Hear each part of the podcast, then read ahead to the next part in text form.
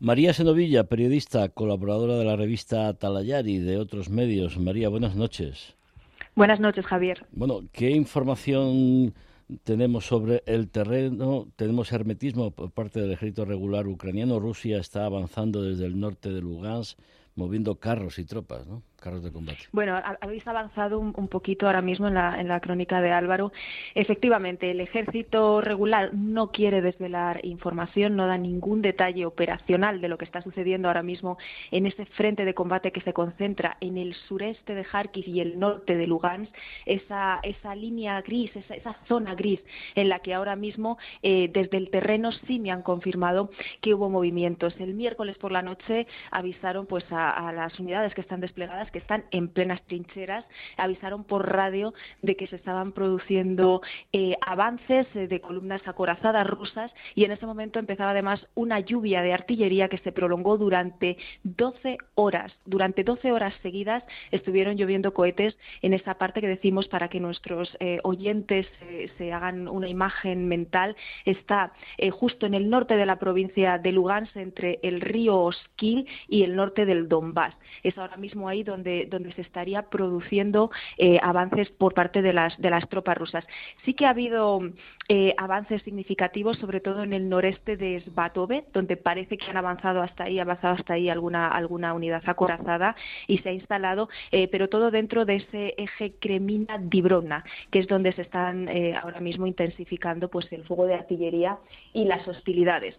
Ya te digo que por parte del ejército ucraniano no revelan ningún dato operacional, no, no desmienten ni confirman, pero los soldados que están desplegados allí en el terreno eh, sí que me han, me han escrito, me han, me han dado alguna, algunos eh, tips de lo que está pasando y sí que habría eh, pues sobre todo una, se ha intensificado ese fuego de artillería y estarían produciéndose movimientos que vendrían pues presionando desde el norte de la provincia de Lugansk.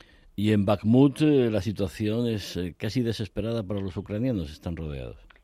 En Bakhmut eh, la situación ya lleva siendo crítica eh, desde hace varios días, pero es que ahora mismo, eh, a fecha de esta mañana, las fuerzas rusas estarían liderando 12 columnas de asalto, 12 columnas de asalto alrededor de esta localidad. Parece que habrían logrado romper las defensas ucranianas por la parte norte y ahora mismo estaríamos hablando de que habría eh, 12 fuerzas de ataque, tres por el norte, siete por el este y dos más que habrían roto también eh, las defensas ucranianas por el sur. Ahora mismo eh, solamente la parte oeste de esta localidad eh, permanecería bajo el control de los ucranianos. Decíamos en el programa anterior que durante varias semanas intentaron tomar la ciudad desde dentro, desde dentro con combates urbanos y que no fueron nada exitosos, pues porque Ucrania ha mandado ahí a, unidades altamente preparadas para defender esa posición, que si bien la ciudad en sí no tiene ningún valor, pero abriría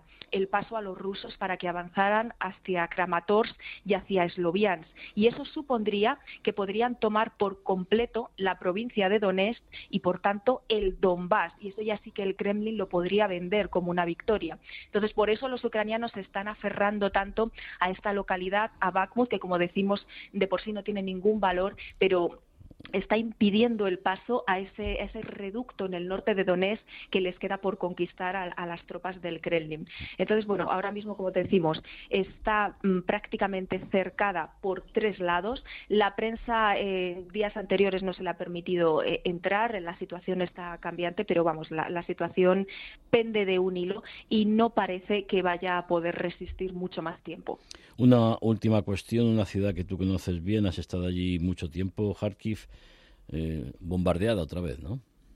Bombardeadas sin parar desde hace una semana, pero ya no hablamos de esos bombardeos que se producían eh, contra objetivos de la infraestructura eléctrica que no han dejado de, producirse desde el otoño. Hablamos otra vez de bombardeos en el centro de la ciudad. En los últimos siete días han bombardeado la Universidad de Economía, han bombardeado un edificio civil que recordaba un poco a lo que sucedió en Denipro. Además, ahí hubo eh, víctimas mortales porque se, se produjo por la noche cuando la gente está durmiendo en su casa y hay un toque de queda, o sea, todo el mundo está en su casa.